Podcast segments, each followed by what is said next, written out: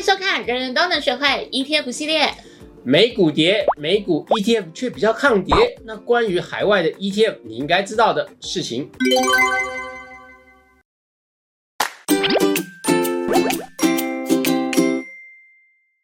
这几天呢、去换新护照的人挤爆了，你知道为什么？问嘛，为虾米？因为两年的疫情期间呢、大家因为不能出国，所以护照就放着丢着，然后就没有注意到，好，现在突然突然要开放了，哇，又可以去日本玩。我那个群组里面大家都在传说，哎，要去哪里？热烈要去哪里讨论对啊，然后才发现，哎，护照已经过期了。今天虽然没有办法去海外，但要跟大家聊聊就是海外 ETF 的注意事项。就是呢，二零二零年因为疫情的关系，全球股市包含美股在内哦，都出现一个 V 字的状况，就是当时呢就是大幅的下跌，然后迅速的反弹，一路走多到今年年初。但假设我们不看这个二零二零年突然短暂，然后又下跌，其实市场呢它已经走了十多年的多头。可以看到美股四大指数近五年的年化报酬率，以费城半导体指数找出十六点九五 percent 最高，纳斯达克一百指数也有十四点四三 percent，S M P 五百指数、道琼工业指数也分别有八点六六 percent、六点一九 percent 的年化报酬率。近三年的年化报酬表现也跟五年的表现差不多，都很不错。不过今年以来，全球市场回档，美股也跌得乱七八糟。从数字上来看，我们从二零二二年九月二十一号往回推算今年以来的绩效，反而涨多的费城半导体指数跌得最深，已经接近四成。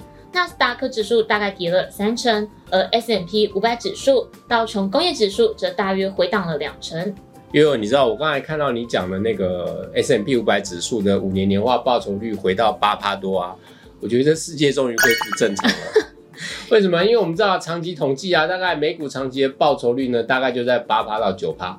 可是过去几年呢，这个多头真的非常非常的强烈哦，所以那那一阵子呢，可能报酬年化报酬率可以拉高到十二到十三趴都有。嗯，那这其实是有点令人担心的。结果，哎、一个大回档之后哦，因为我们刚才那个统计是从九月二十一号往前统计五年，所以这个统计是含的这个大回档，反而啊，它的市场的这个长期报酬率呢，回到一个比较接近长期平均值的水准，所以这也是一个市场经常的多空的正常的循环的道理。所以我觉得，虽然这最近市场跌的比较大，大家也不要那个惊慌哦，就是看起来这呃在景气的正常循环中，股市的正常循环中，它也就是一部分而已。嗯，我觉得其实很多人在过去投资的时候，可能会想说，哦，市场是不是只涨不跌，终于回归正常了？哈哈哈，你就是这种，哈哈，看到多头的时候就啊冲冲冲赶，快念脚本。嗯，接下来又回到我们的正题啊。那这次美股回档之后呢，那我相信很多的啊台湾的投资人呢，尤其是有买台湾挂牌的美股 ETF 呢，一定会很关心它的表现如何呢？啊，那我们来看一下这四个指数啊，我们刚才前面提到的四大美股指数，正好在台湾都有分别相关对应的 ETF 啊，包含是。国泰美国道琼啊零零六六八，元大 S M P 五百零零六四六，富邦 NASDAQ 零零六六二，还有国泰费城半导体零零八三零。我们来看这些美股 ETF 的近一年来的报酬率啊，它以国泰美股道琼零零六六八来看啊，它是负的五点八五 percent，但是道琼工业指数是下跌了十七点五 percent。那我们再看 S M P 五百指数是跌了二十点九九 percent，元大 S M P 五百指数的 ETF 啊零零六四六，它却是下跌了九点四三 percent 啊。那 NASDAQ 指数跟费城半导体指数跟台股挂牌 ETF 的状况也都类似啊，也就是说，它们大约都有十趴到十二趴左右之间的哦绩效领先。那这个原因是为什么？大家一定很好奇，为什么美股指数跌幅这么深？但是台股 ETF 的跌幅呢，却看起来的相对保守很多。没关系，今天我们就请悠悠来解答。这四档 ETF 今年以来跟他们追踪指数的表现差距实在是太大了，到底怎么回事呢？原因在于汇率。今年以来，从二月底开始，美元呢就变得相当的强势。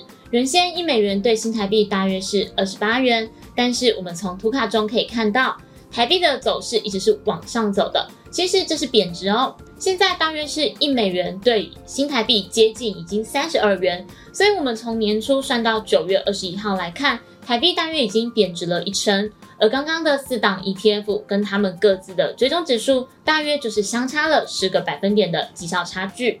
在台湾挂牌的这些美股 ETF，他们的成分股当然都是以美元计价的美股。而台湾的投资人虽然是用台币去做投资，但是投信拿到台币之后，他就必须将台币换成美元，然后拿去买美股。在汇率变动的状况下，自然就会受到汇率的强势或弱势而影响到报酬率。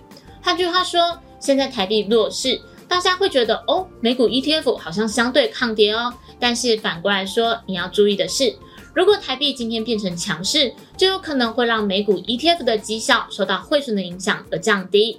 简单来说，这段期间呢，如果是买美股 ETF，但是在台湾挂牌的这些呢，它就是属于跌了价差，但是赚了汇差。那这个汇差呢，因为幅度还蛮大的哦，所以就让你感觉有一个错觉，说，哎，怎么台湾挂牌这些美股 ETF 比较抗跌呢？哦，其实没有，就是中间有一个呃汇兑利益的受贿而已。其实不只是在台湾挂牌的这些美股 ETF，只要是具有海外成分股的 ETF，都会有汇率的风险。尤其是你在短期投资的时候，汇率跟指数本身的变动都会有很大的影响。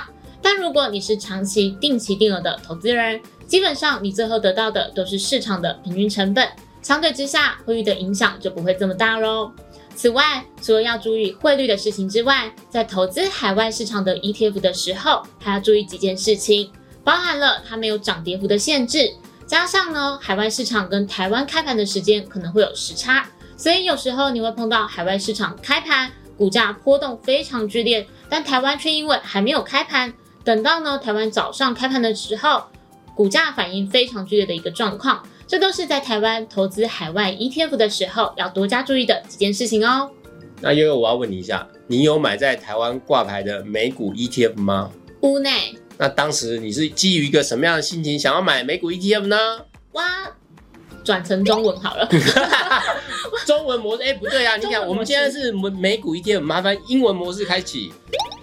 啊，对，好啦，好啦，中文模式，中文模式。我买的是产业型的 ETF 啦，所以我其实是着眼于这个产业向上成长的趋势。嗯嗯，很好。阿弟嘞？